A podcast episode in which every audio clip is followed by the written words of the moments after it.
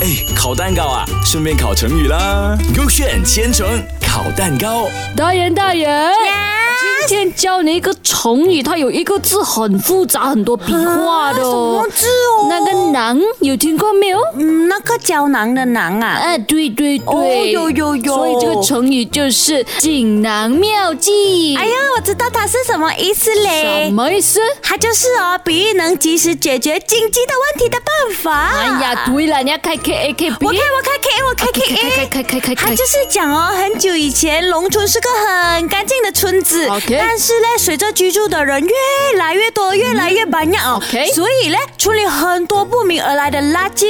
哎呦，三八喽然！后呢，有几位村民不能忍受这样肮脏的事情发生，嗯哼于是呢就捡起了垃圾。 OK 但是觉得这样捡垃圾不是办法，因为太多了。嗯然后呢，有位叫阿秋的人叫他讲不要灰心，但他已经想到办法了，想到什么办法哦？他发明了扫把。哎呦，把奈喽！那大家轻轻松松就可以扫完全部的垃所圾。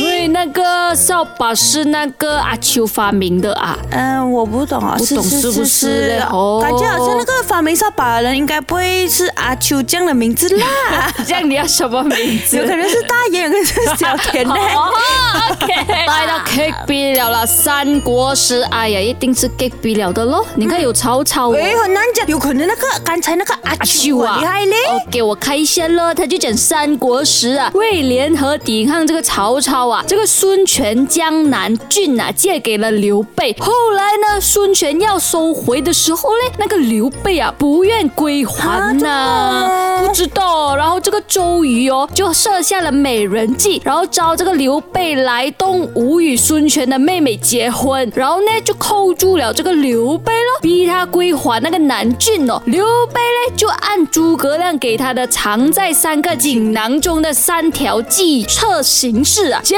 果在他的保护下呢，安全的回到了荆州。哇，这样我一听下来哦，听不懂哦，肯定就是这个 K B 对了。如果你不要 support 那个阿秋我哦就。觉得是 B 吗？我都跟你讲，没关系，我去看一下啊。是不是？是不是？是不是是？